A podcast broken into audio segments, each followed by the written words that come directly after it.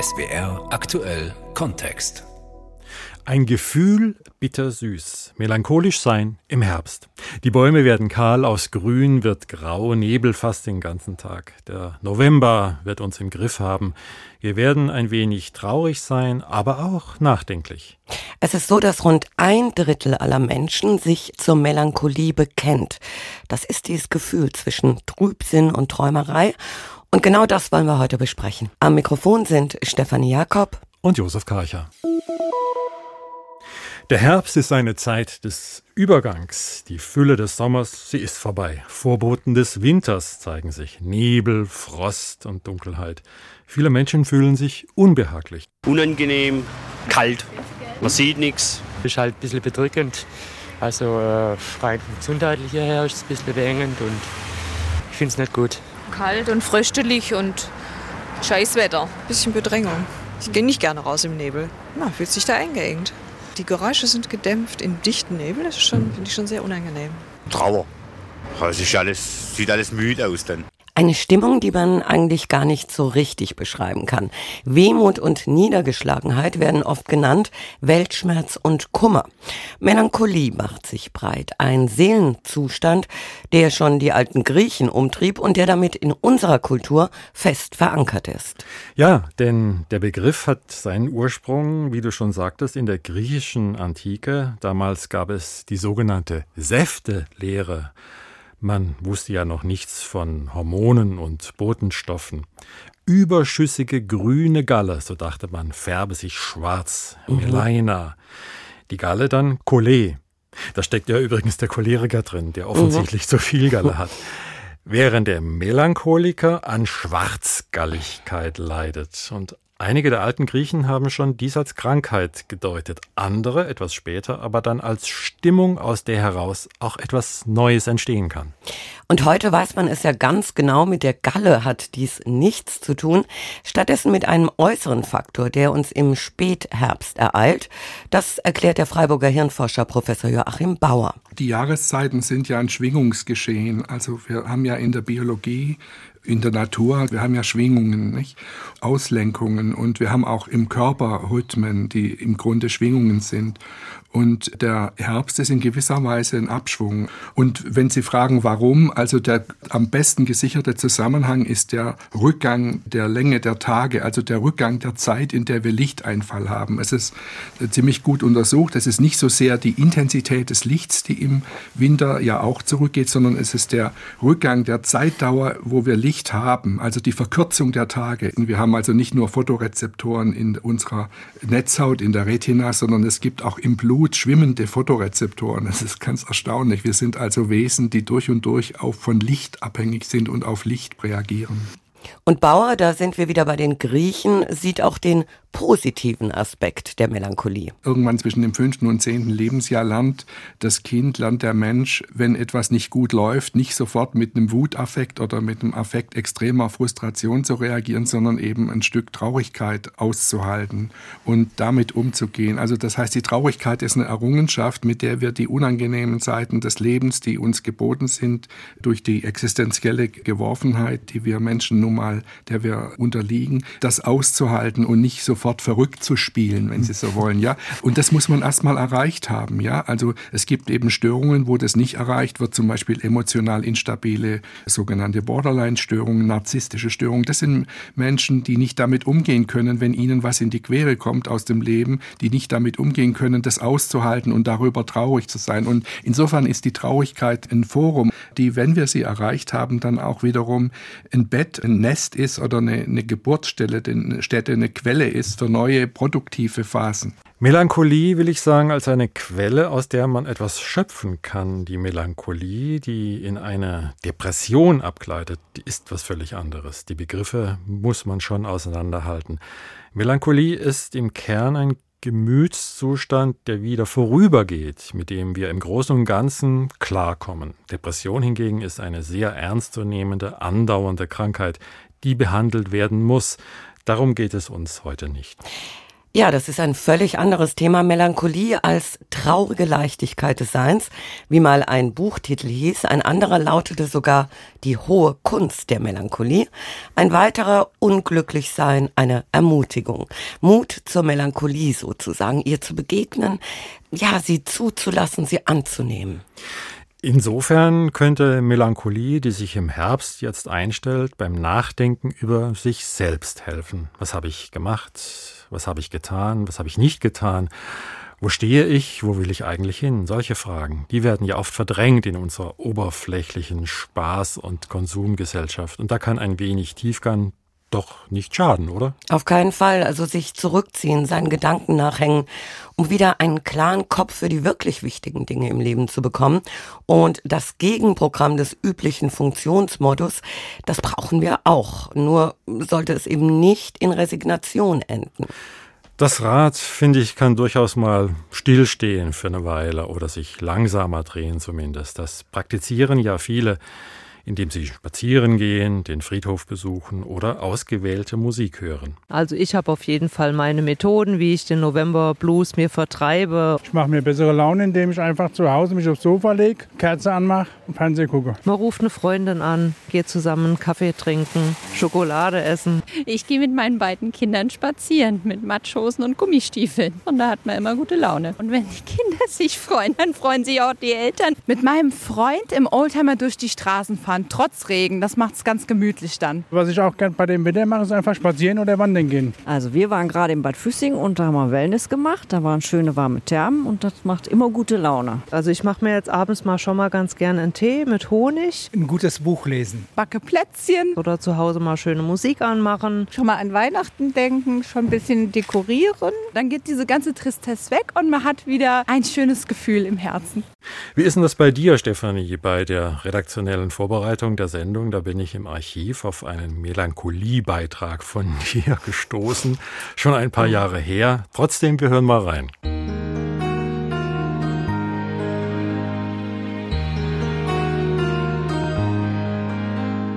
Ich brauche trübes Wetter. Auf keinen Fall Sonne. Am besten Nebel, leichter Regen und kalt sollte es sein, richtig kalt. Ganz wichtig sind Kerzen. Schön wäre auch ein offener Kamin, aber den habe ich leider nicht. Auch ein Gedanke, dem ich melancholisch nachhänge. Warum habe ich keinen offenen Kamin? Die Melancholie kommt erst, wenn es dunkel ist. Und dann kein Fernseher, kein Telefon, nur Musik, traurig, Roxy Music, immer wieder. Ich ziehe mich so an, wie die Models in den Frauenzeitschriften es unter der Schlagzeile Zeit für mich tun. Nur, dass ich im grauen Flanell-Jogginganzug leider nicht modelmäßig aussehe. Egal, denn wenn es klingelt, mache ich eh nicht auf. Zur Melancholie gehört nämlich für mich Alleinsein. Alleinsein und Schweigen. Ich öffne eine gute Flasche Rotwein und setze mich auf mein Sofa mit vielen Kissen und einer Decke, warm, gemütlich und allein. Und ich denke nach, ich erinnere mich an schöne Erlebnisse, an traurige, an verpasste Momente, an vertane Chancen, vergangene Lieben, an Augenblicke. Melancholie bedeutet für mich erinnern. Wehmütig, schwermütig, sehnsüchtig. Melancholie ist ein warmes Gefühl, das ein wenig schmerzt. Ein wohliger Schmerz, bittersüß.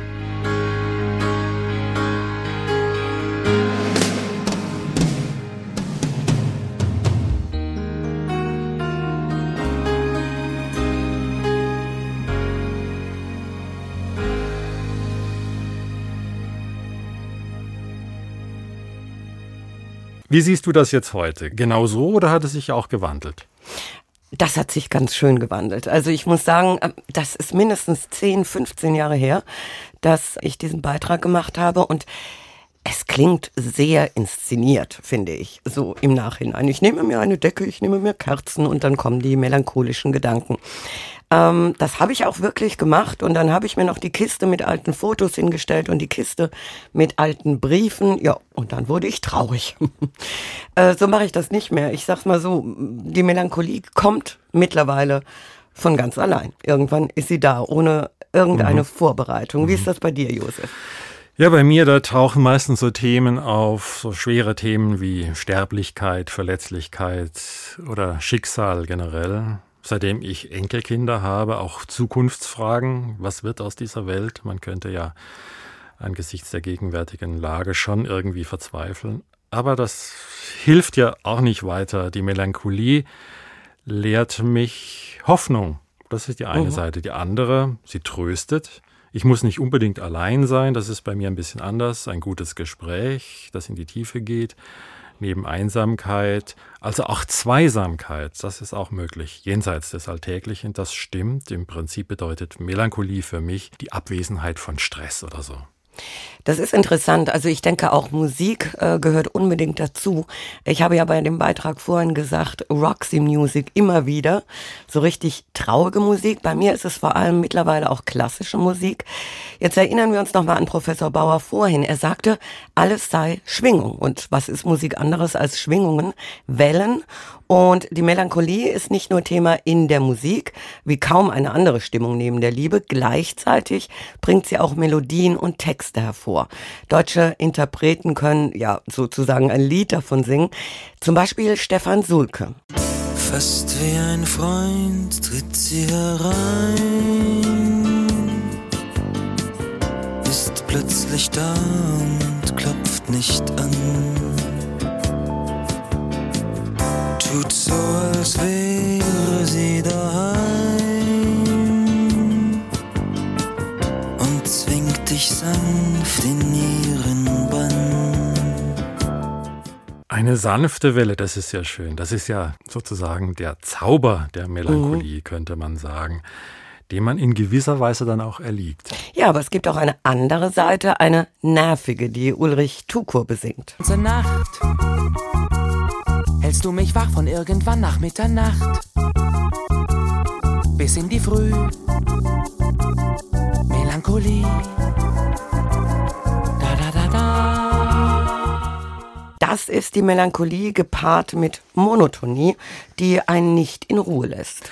Bei Heinz Rudolf Kunze, den wir jetzt gleich hören, verbirgt sich noch etwas anderes, das Unerfüllte, das Nicht-Perfekte, das Melancholie hervorbringen kann. Irgendwas, irgendwas fehlt immer. Richtig glücklich bin ich leider nie. Irgendwas, irgendwas fehlt immer. Ein trüber Tag, weil auf die Welt ein grauer Dauerregen fällt. Ende bleibt dann nur Melancholie. Die Melancholie, sie will uns sagen, dass nicht immer alles gelingt. Unglücklich sein, das gehört zum Leben dazu, ebenso wie das Leiden. Und die Leidenschaft. Ich glaube, wenn wir schon über Musik reden, dann müssen wir den Fado erwähnen. Diese Musikrichtung aus Portugal Fado bedeutet Schicksal, unglückliche Liebe, Missstände jeglicher Art, die vergangenen Zeiten. Das wird alles einzigartig besungen, in Molltönen, also so richtig traurig, schön. Eine herausragende Protagonistin ist Misia, die den Fado auf die Bühnen der Welt gebracht hat.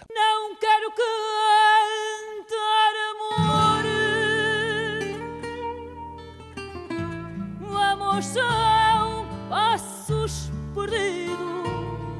Fado is spirituality, but also a great uh, strength of the people. Uh, Fado ist Spiritualität, aber auch eine große Stärke der Menschen. Fado kommt vom lateinischen Wort fatum, also Schicksal, Vertrauen, Glauben. Mit dieser pragmatischen Definition sehen wir, im Fado finden wir eine Menge von Empfindungen, Gefühlen, die weltumspannend sind. Eifersucht, Liebe, Einsamkeit, Leben, Tod.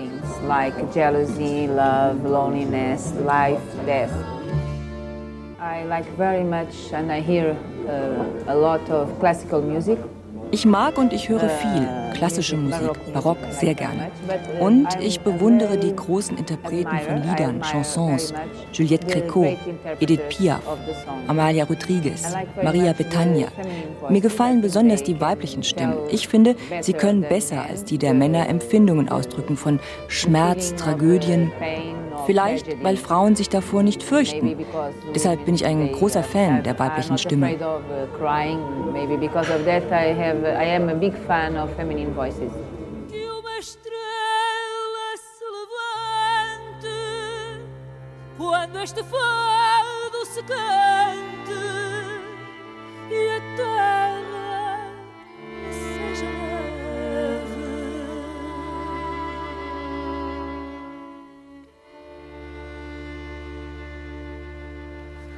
Da stellt sich mir jetzt die Frage, sind Frauen melancholischer oder können Frauen sie besser äußern, ihr Gehör verschaffen? Was meinst du? Oh, das finde ich schwer. Also ich glaube nicht, dass das so ein Frauen-Männer-Ding ist. Was den Fado betrifft, so mag eine weibliche Stimme vielleicht besser dazu passen. Das klingt mm, anrührender, vielleicht auch glaubhafter. Das mag bei anderen Musiktiteln wieder ganz anders sein. Mhm. Aber da fällt mir sofort der Blues ein. I feel blue, das sagen die Amerikaner, wenn sie traurig sind.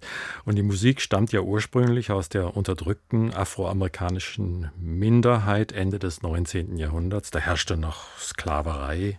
Hoffnungslosigkeit und Monotonie konnte so musikalisch Ausdruck verliehen werden. Und dieser Blues wurde ja zur Grundlage populärer Musik, auch von heute, Rock, Jazz, Soul bis zum Hip-Hop. Und der König des Blues, auch wenn er schon gestorben ist, der schwingt noch immer nach. B.B. King. Jan Bösche erinnert an ihn. Er war der weltgrößte Bluessänger, der wahre King des Blues. Seine Karriere dauerte fast 70 Jahre. Er veröffentlichte mehr als 50 Alben und gewann 15 Grammys. B.B. King brachte dem Blues neue Fans und er gilt als Vorbild und Mentor vieler Musiker, von Eric Clapton, Jim Hendrix oder von Keith Richards. Pro Jahr spielte er bis zu 250 Konzerte auf Tournee.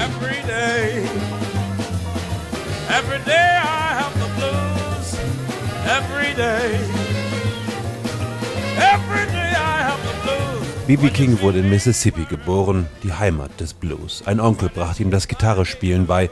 Zunächst arbeitete er als Landarbeiter, bis er in einem örtlichen Quartett als Musiker anfing. Seine Karriere führte ihn dann in die Musikhauptstadt Memphis. King sagte einmal, Blues sei das Elixier gegen alles, was einem plage. Er spiele den Blues und nicht sei mehr blue, also traurig. B.B. King wurde bekannt auch und gerade wegen seines Gitarrespielens. Er konnte seine Gitarre schreien und weinen lassen. Er ließ sich auf Wechselgesänge mit ihr ein. Kein Wunder, dass seine Gitarre seine Partnerin war. The sound that you're listening to is from my guitar that's named Lucille. Den Sound, den ihr hört, der ist von meiner Gitarre Lucille. I'm very crazy about Lucille. Ich bin sehr verrückt nach Lucille, denn sie holte mich von der Plantage und sie brachte mir Ruhe. Oh, you might say, brought me fame. Und von Leuten wie B.B. King, der König des Blues, du sagst es, haben wir schließlich was übernommen in die deutsche Sprache. Die schöne Wortschöpfung November Blues, da wird diese herbstliche Melancholie auf den Punkt gebracht. Ja, da wird die Bittersüße nochmal so richtig betont, dass die Melancholie haben kann. Etwas Verführerisches, wie Schokolade, möchte ich sagen. Und in dieser Lage, das wissen wir, trotz aller Sorgen, tut sich etwas Tröstliches auf, wird Platz geschaffen für Kreativität, Melancholie also als Chance. Und die Mitte finden. Sokrates sagte einmal, bedenke, dass die menschlichen Verhältnisse insgesamt unbeständig sind dann wirst du im Glück nicht zu fröhlich und im Unglück auch nicht zu traurig sein. Das ist ein schönes Schlusswort. Das war SWR aktuell Kontext über das melancholisch Sein im Spätherbst. Am Mikrofon waren Stefanie Jakob und Josef Karcher.